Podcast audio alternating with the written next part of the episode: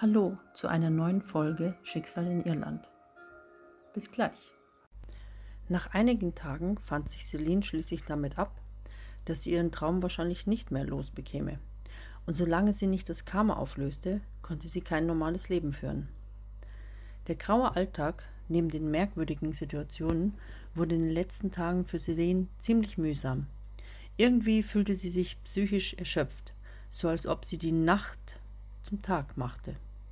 Doch an diesem Morgen spürte Celine ein ganz anderes Gefühl. Keine Ahnung, wie es entstanden sein könnte, sie empfand eine Art Vorfreude, die ihr einen enormen Schub an Energie gab und sie anstachelte, sich positive Gedanken zu machen. Dieses Gefühl war für Celine so, als würde sie ein ersehntes Geschenk erhalten. Doch ihre augenblickliche, bewusste Freude lag daran, dass es Sonntag war und sie nicht in ihrer Arbeit irgendwelche Entwürfe termingerecht abgeben musste. Sie konnte ihre gute Laune in aller Ruhe zu Hause genießen.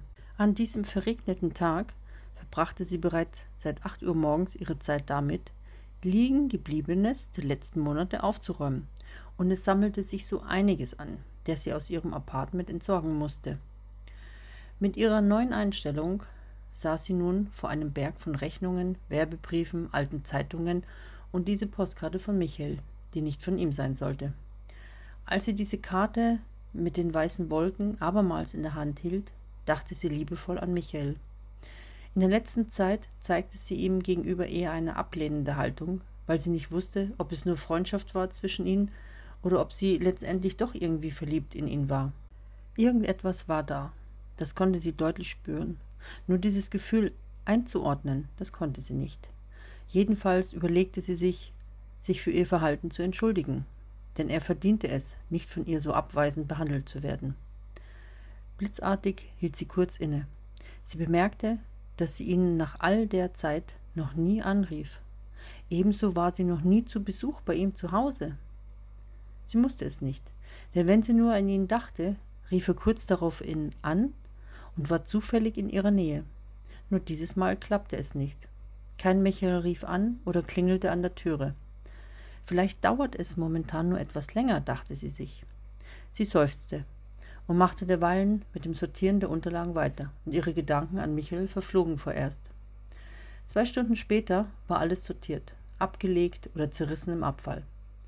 Um sie von der Sortiererei zu erholen, suchte sie in ihrem Bücherregal nach dem Roman, den sie vor zwei Tagen anfing zu lesen. Nachdem sie Buch für Buch durchging, stellte sie fest, dass das Buch nicht dabei war. Celine war deprimiert. Sie überlegte, wo es sein könnte. Zuerst suchte sie angestrengt jeden Winkel im Wohnzimmer ab. Danach durchstöberte sie das Schlafzimmer. Ihre Suche blieb erfolglos. Zum Schluss setzte sie sich aufs Bett und starrte regungslos auf ihren Nachttisch. Wie vom Teufel geritten, riss sie die Schublade auf, doch das Einzige, was sie vorfand, war ihr Tagebuch. Enttäuscht gab sie auf und in ihrem Kopf ratterte es was sie stattdessen tun könnte. Dann kam ihr eine Idee. Fernsehen. Was anderes kam mir momentan nicht in den Sinn an diesem Regentag. Und es sah nicht danach aus, als würde es sich in absehbarer Zeit ändern. Bevor sie sich im Wohnzimmer niederließ, machte sie einen kleinen Abstecher in die Küche. Sie holte sich die eine Flasche Wasser aus dem Kühlschrank, die wie immer vorbereitet im Kühlschrank stand, und schnappte sich vom kleinen Klapptisch die Packung Cracker. Mit all dem in ihren Händen stolzierte sie ins Wohnzimmer und machte es sich auf der Napperledercouch gemütlich. Die müden Beine streckte sie längs auf der Couch aus, neben sich die Cracker und zappte dann lustlos durch die Programme. Zwischendurch knapperte sie ein paar Cracker. Doch plötzlich reagierte ihre Fernbedienung nicht mehr. Wild drückte sie darauf herum, und als ihr Blick zurück auf den Fernseher fiel, hätte sie sich beinahe verschluckt. Ein Herzinfarkt nahe bekam Celine ganz große Augen. Sie sah ihren Traum, genau den, der sie seit Monaten plagte. Sie sah alles, wie in ihrem Traum immerzu geschieht. Die junge Frau, die über den Friedhof lief, der Mann, der die junge Frau verfolgte, und die alte Dame. Sogar die Sätze waren identisch, einfach alles wie in ihrem Traum.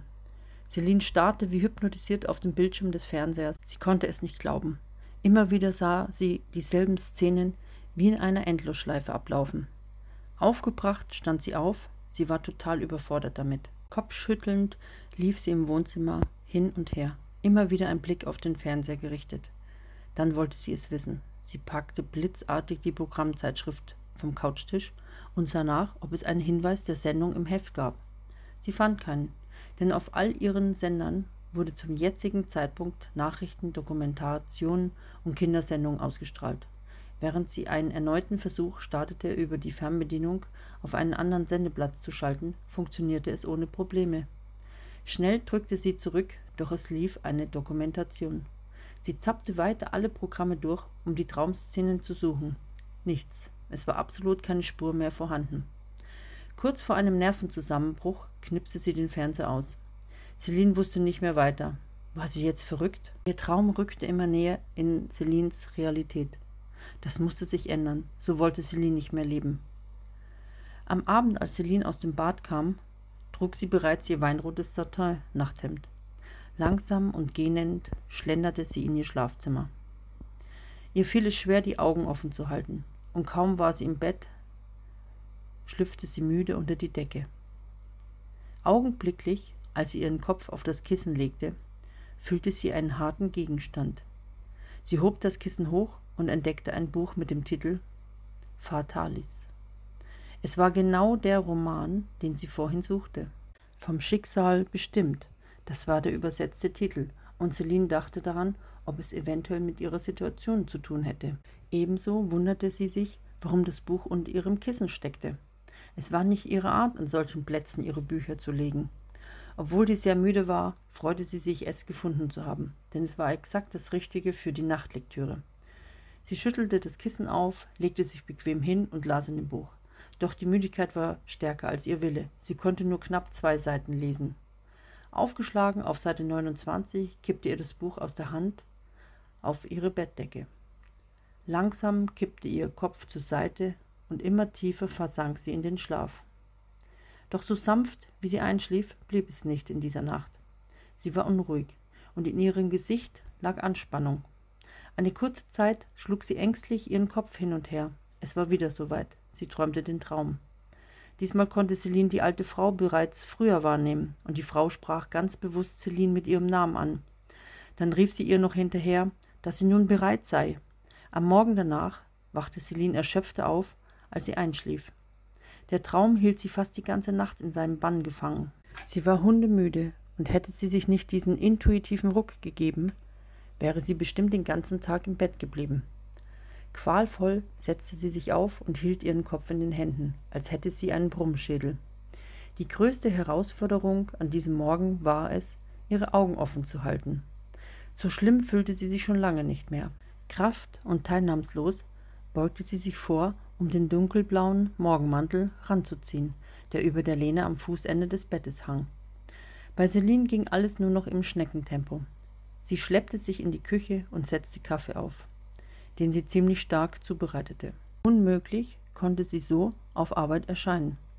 Im Gegensatz zu ihrer physischen Verfassung waren ihre Gedanken schon voll im Einsatz, und sie überlegte, was an diesem Morgen alles auf sie zukommen würde.